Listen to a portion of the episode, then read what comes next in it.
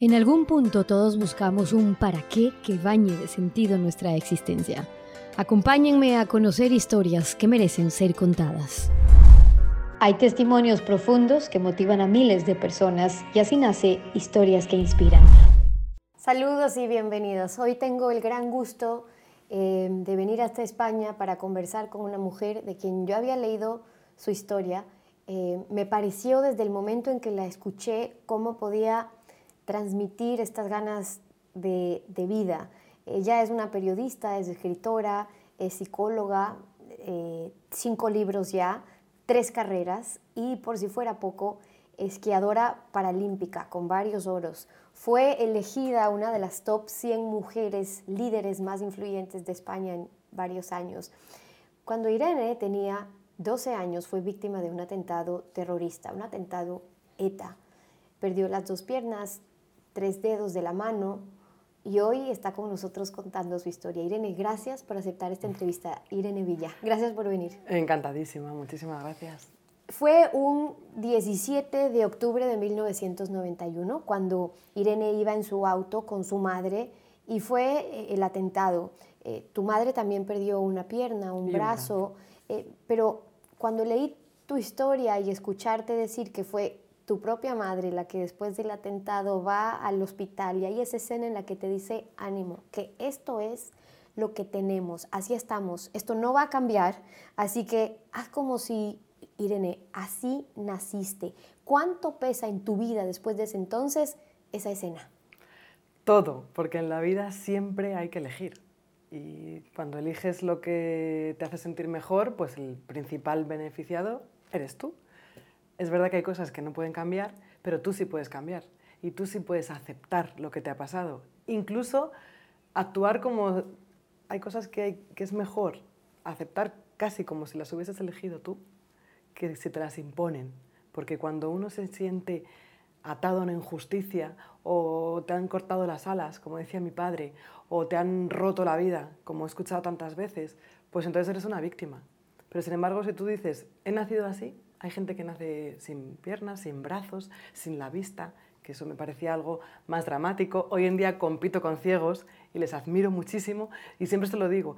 Digo que sepáis que fuisteis mi inspiración, porque cuando mm, me vi sin piernas, mm, lloré, lloré, lloré, grité, mm, me sentía fatal y mi padre me dijo, te podías haber quedado ciega. Y es verdad que uno se agarra a lo que tiene. Entonces ahora que tengo tantos amigos ciegos, digo, pues yo me agarré a la vista como, como, mi, como mi salvación. Pero yo creo que eso es lo importante, ver lo que uno tiene, no lo que te falta. Y a eso te agarras y ya está, y a, y a abrazar tu vida, porque al final es lo que tienes. En el atentado, eh, la bomba explotó justo antes de que tu madre te deje eh, en el colegio. Yo veía reportajes de cuando se veía pues, lo que iban a hacer, ¿no? Que si tenían planificado algo para la natación, este, tú te tenías que quedar eh, en el colegio, tu madre te estaba dejando, iba a trabajar una mañana normal, eh, cualquiera. Eh, cinco niños quedaron huérfanos en otro incidente. Para ti fue un antes y fue un después. Y digo esto porque en ese entonces tú, Irene, tenías 12 años, er, eras en realidad una niña. ¿Cómo una niña logra entender que existe el mal, porque no lo sabías, pero de repente te tocó preguntar, un atentado, ETA, ¿por qué pasa? ¿Por qué existe el mal? ¿Por qué el hombre es capaz de destruirse a sí mismo incluso queriendo matar? Porque eso es el terrorismo.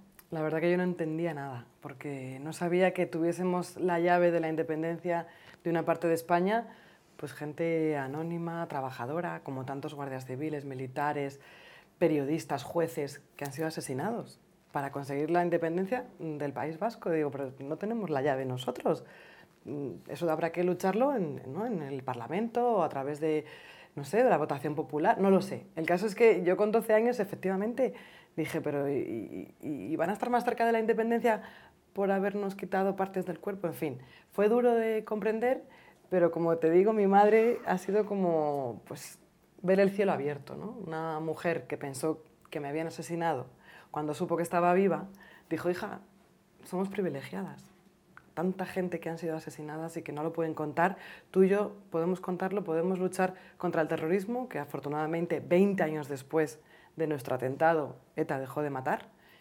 y podemos bueno, ayudar a gente que tiene una discapacidad, a inspirar una nueva vida distinta. Cuando uno ve las imágenes de ese atentado es difícil creer que puedan sobrevivir y ahí eh, personas como, como Irene después de esas imágenes. En el hospital, y quiero volver a esa escena, Irene, porque cuando llegan al hospital, tu padre, viendo todo lo que ocurría, eh, el, desastre, en realidad, los riesgos que corría para tu vida, que le digan lo que iba a pasar con tu vida, tu, tu padre llega a decir, pues que no la salven, yo no quiero que mi hija tenga que sufrir, qué tipo de vida va a tener si es que es deportista y mañana no, no, no puede manejar sus piernas, ¿no? Quizás él, ni tu madre, ni tú sabían en ese entonces que tú en realidad ibas a, volver a nacer y en una Irene, que, quizás no habría nacido para ser una de las top 100 mujeres más influyentes de España después de ese nuevo renacer. La verdad que todo lo que me ha ido pasando, sí, es, es un sueño. También con alguna que otra pesadilla por el camino, a través de, bueno, el deporte tiene sus sinsabores, tiene sus caídas. Yo descubrí el deporte adaptado bastante después del atentado. Al principio me hablaron del baloncesto en silla de ruedas, pero no me gustó, porque yo jugaba al baloncesto, era la más alta de mi equipo, y de pronto la canasta está a la misma altura y tú vas en silla. Yo admiro a los que, a los que juegan y a las que juegan baloncesto en silla de ruedas. Pero descubrí eh, otros deportes como el piragüismo, la vela, y el que más me ha enganchado, el que sigo compitiendo 13 años, 13 temporadas después, es el esquí adaptado. Ciertamente mi padre no se podía imaginar que ese cuerpo roto, como él decía, iba a acabar ganando medallas y ganando carreras. Y es cierto, como bien dices, que él pensó que lo mejor era que me quedase en esa paz eterna donde no me iba a lamentar por no encestar una canasta, que era mi pasión. Él pensó que, que iba a ser una persona impedida para siempre. Él decía eso, dices que te vi como completamente impedida, rota, incapaz de retomar tu vida y fíjate si la retomé. Tres carreras, viajando por todo el mundo, compitiendo en varios deportes, en esgrima, en piragüismo, ahora en esquí. Y, y sobre todo lo que más ilusiono, con lo que más me satisface, yo creo, es poder animar a otras personas que se quedan en silla, que les amputan una pierna por un accidente, por una enfermedad, a seguir adelante y a ser incluso más feliz que antes. Pero yo creo que cuando tienes que superar algo, una vez que lo superas, eres mucho más feliz porque eres más agradecido a la vida.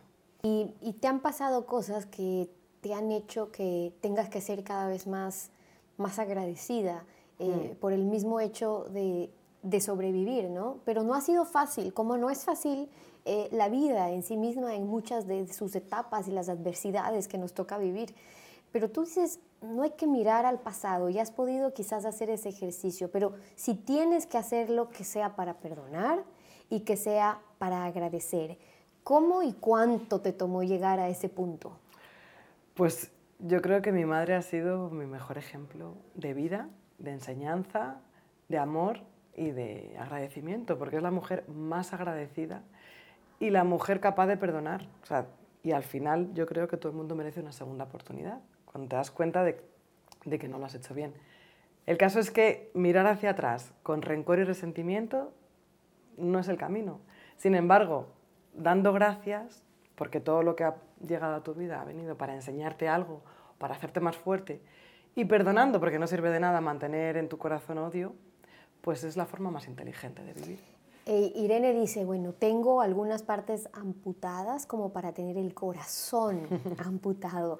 Aprendiste a perdonar, aprendiste a conseguir eh, tu, propia paz. Y, en este proceso me refiero específicamente a, ETA, porque eh, el proceso prescribió sin que haya culpables. Muchos podrían considerar un caso de impunidad sin que sepas quién hizo, quién provocó todo lo que ocurrió en tu vida, ¿qué te permitió a ti particularmente perdonar? Pues saber que, que si no perdono, la única que iba a sufrir era yo. Saber que tenía que, que romper con eso, que no iba a poder cambiar nadie. Y sin embargo, el perdón sí que cambia tu futuro. No cambia el pasado, porque eso no lo puede cambiar nada ni nadie. Pero sí que perdonar cambia tu actitud, tu serenidad, tu paz interior y te ayuda a conseguir otro futuro mucho mejor que el que tendrías cuando no perdonas. porque es verdad que tu vida cambia radicalmente.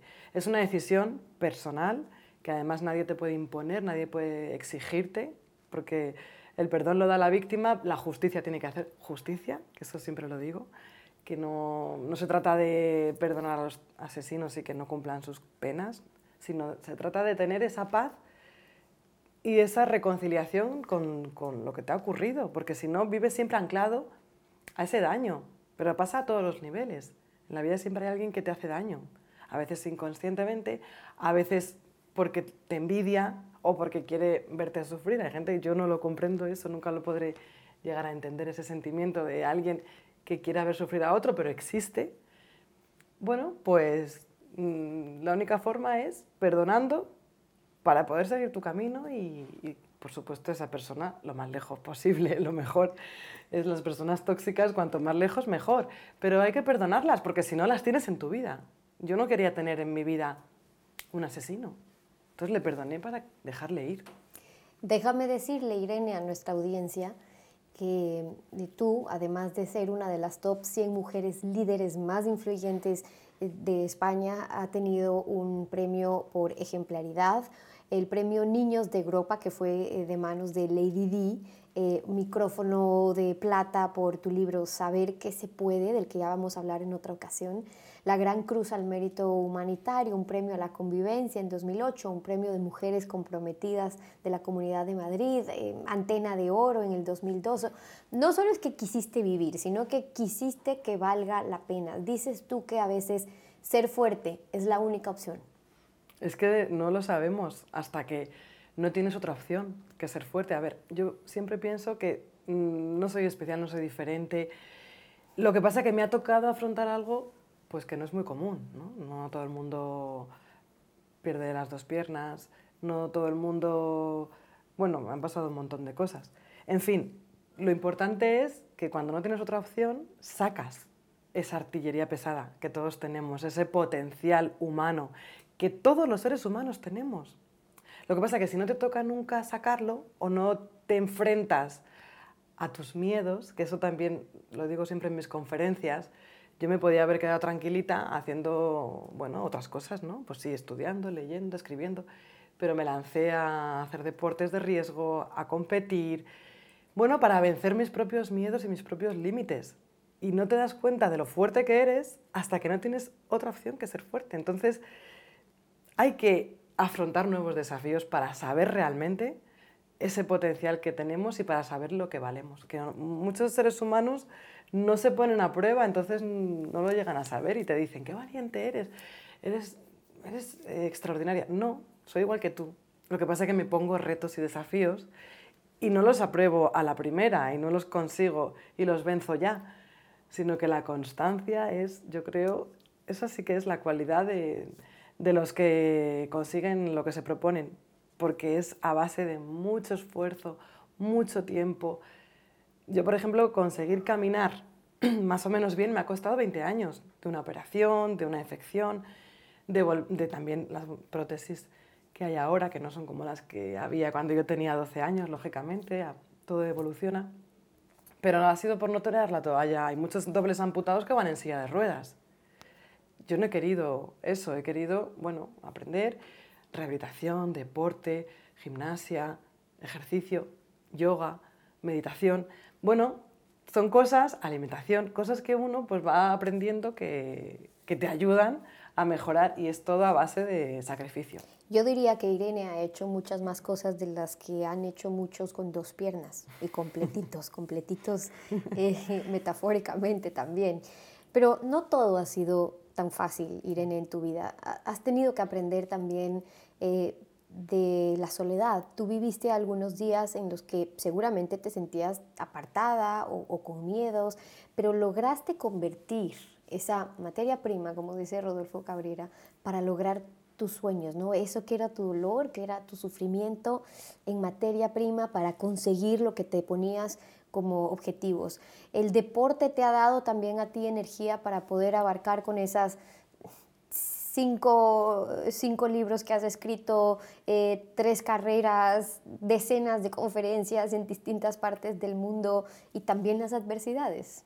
El deporte te ayuda a, a tener unos valores que son fundamentales en la vida de cualquier persona.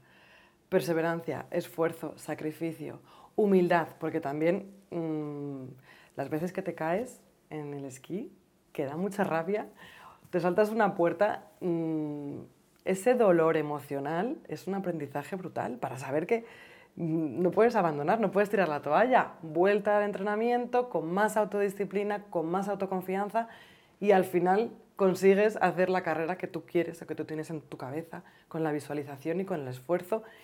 Y al final la maestría se consigue a base de repetición, repetición, repetición. Ayer me decía mi entrenador, eh, la campeona de esquí, no sé qué, 14.000 giros hace, porque no me salía el giro como yo quería. 14.000 giros es la clave, ¿no? A veces es eso, práctica, práctica y práctica. Y eso el deporte te lo da y te lo enseña. Y ahora eres mamá de, de tres niños y uno dice, a ver, víctima de un atentado ETA, pierde las piernas, dedos, casi su vida, es deportista, es campeona, es escritora, es periodista, da conferencias y, tiene una vida de madre también de, tres niños que pues han sido tu bendición. Han sido mi bendición, tú lo has dicho, esa es la, la palabra perfecta. Ha sido mi regalo, mi recompensa, mi bendición de los que aprendo, pero también te digo que si sumo todo el esfuerzo y el trabajo de mi vida y nada requiere, yo creo, más esfuerzo y a veces eh, más compromiso y más estar encima que la educación de tres niños, que eso también es complicado. Yo creo que, que eso es, yo admiro a las madres, por ejemplo, que no tienen ayuda. Yo tengo ayuda, una persona que me ayuda en casa, pues es, como le digo yo siempre, vamos, es un apoyo fundamental, porque cuesta mucho tres niños de siete, cuatro y tres, que no paran, que tienen una energía que digo, ojalá tuvieran unas pilas, que las pudieras quitar por lo menos un ratito y descansar. Pero es verdad que para mí eso es el mayor reto, la educación de, los hijos y la mayor bendición, sin duda. ¿Tú quieres transmitirle, Irene, a la gente esa alegría de lo que es la vida, que la vida es maravillosa? Y es que escuchar tu historia es, es un mensaje eh, de vida, además que se puede perder en un segundo. La tuya estuvo a un eh, centímetro de, un atentado, de, perderla realmente, y por eso sientes lo que es estar casi allá y, acá, tan cerca quizás de perderlo todo. Tú ves cada día como un milagro aún, pero ¿qué dices cuando caminas y te das cuenta que hay mucha gente caminando sin darse cuenta de esta inmediatez? Pues trata de ayudar a la gente a, abrir los ojos, a despertar al gran regalo que es estar aquí y, a disfrutar su vida, porque al final el tiempo pasa y cuanto menos tiempo le dediquemos al dolor, a la tristeza, a la queja, a la culpa y al miedo, pues más tiempo estaremos donde realmente tenemos que estar, que es siendo felices y disfrutando de este gran regalo que muchos no tienen. ¿Qué les dices, y cierro con eso, Irene, a todas esas miles de mujeres que te están viendo y escuchando ahora y, tienen miedo de romper sus miedos? Pues yo les diría que todo, absolutamente todo lo que uno necesita y quiere está al otro lado del miedo, porque yo lo he sentido, lo he vivido y lo he comprobado. Así que hay que tener el valor de afrontar y de asumir el reto y si te da miedo, pues hacerlo con miedo, porque yo he aprendido a esquiar muerta de miedo. Pero al final, ahora he conseguido medallas, pero el hecho de enfrentarme a pendientes sin haber esquiado antes del atentado me provocaba un miedo atroz y sin embargo no hay otro camino que afrontando el miedo y si te da miedo pues tragando saliva y echándole narices. Irene, nos encanta compartir tu historia. Gracias por estar con nosotros. Gracias a ti. Ahí se las dejo y con ustedes. Hasta una próxima oportunidad.